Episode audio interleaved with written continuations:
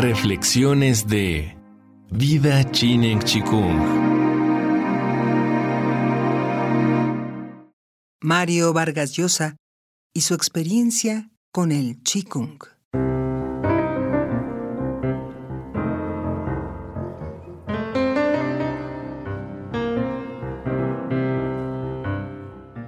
El conocido escritor peruano Mario Vargas Llosa, Premio Nobel de Literatura 2010, escribió un artículo sobre su experiencia como practicante de Qigong.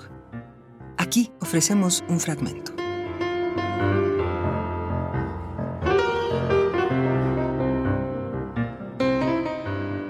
Desde hace 27 años, Patricia y yo venimos a ayunar cada verano en una clínica de Marbella.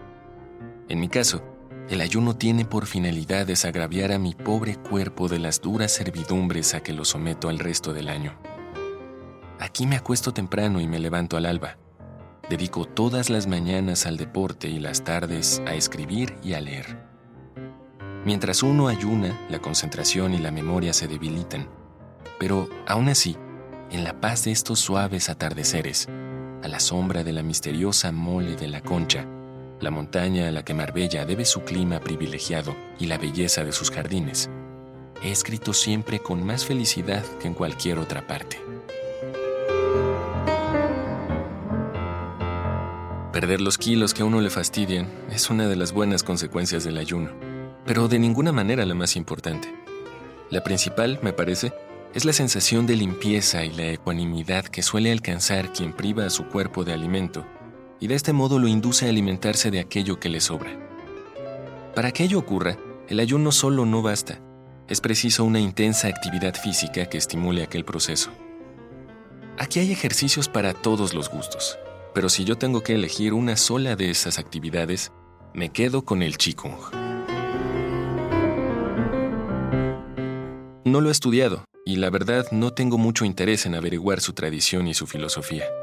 Pero me basta saber que es una práctica china milenaria, que en algún momento remoto se independizó del tronco común del Tai Chi y que además de ser exactamente lo contrario a un arte marcial, de algún modo difícil de explicar, pero evidente para quien lo ejercita cada día, tiene íntimamente que ver con el sosiego individual y como proyección máxima, con la civilización y la paz.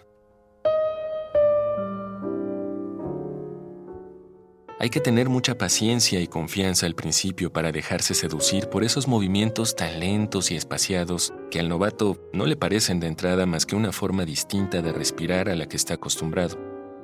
Pero esa infinita lentitud con que uno mueve los brazos y las piernas, el torso y la cabeza, y va pasando de una a otra de las posturas del Qigong, es precisamente una de las técnicas de que este arte se vale para conseguir que el practicante vaya eliminando esas tensiones instintivas y efervescentes que son la raíz de las violencias humanas.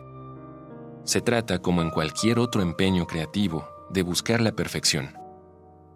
Por eso conviene hacerlo frente a un espejo Allí la imagen nos revela que, por más esfuerzo que pongamos a fin de alcanzar la armonía, la elegancia, el equilibrio y la belleza de un movimiento sin tacha, siempre nos quedaremos por debajo del ideal. Y también que, para acercarse a él y tratar de conseguirlo, la concentración mental es tan importante como la destreza física. Esta es una manera muy concreta y al alcance de cualquiera de descubrir un principio fundamental que la forma crea el contenido no solo en el dominio de las artes y las letras, sino también en la vida rutinaria de las personas, y que todo aquello que se emprende con la serenidad y la perfección coreográfica de las posturas del Qigong constituye una forma sutil de belleza.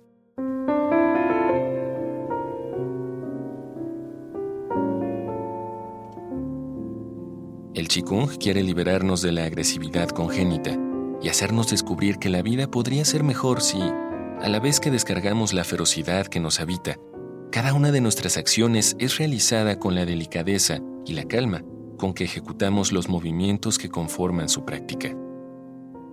Esos movimientos tienen, todos, bellas metáforas que los describen.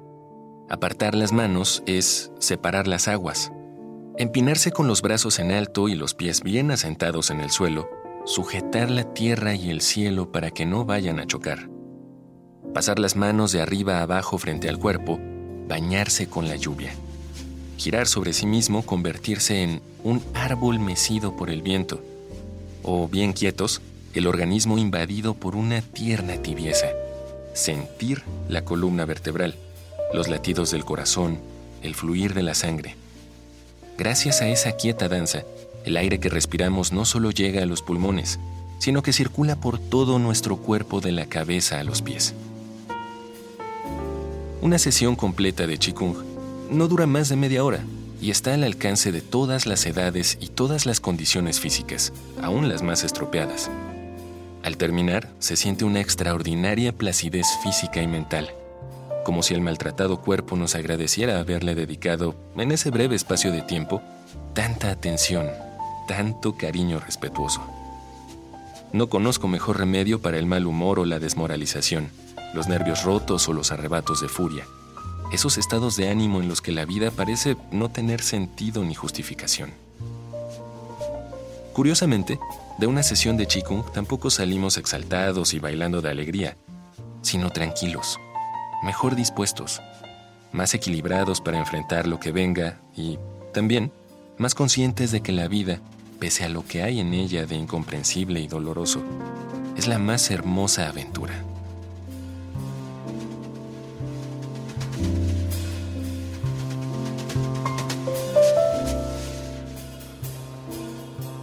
Ese es, en último término, el camino de la paz y la civilización. Contener a la bestia despiadada, ávida de deseos que también arrastramos dentro, y que cuando escapa de los barrotes en que la civilización y la cultura la mantienen sujeta, provoca los cataclismos de que está jalonado el acontecer humano.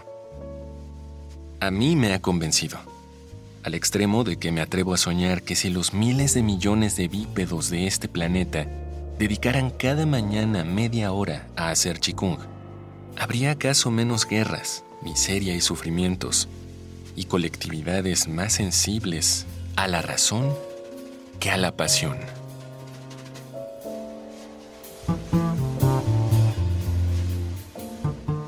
A mí me ha convencido, al extremo de que me atrevo a soñar que si los miles de millones de bípedos de este planeta dedicaran cada mañana media hora a hacer chikung, ¿habría acaso menos guerras, miseria y sufrimientos y colectividades más sensibles a la razón que a la pasión, que ya no es imposible?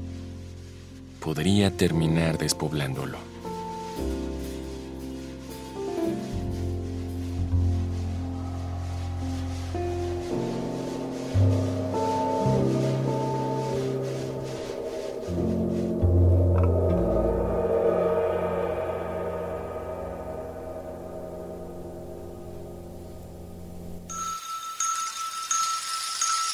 Vida Chinen Chikung. Todo es posible.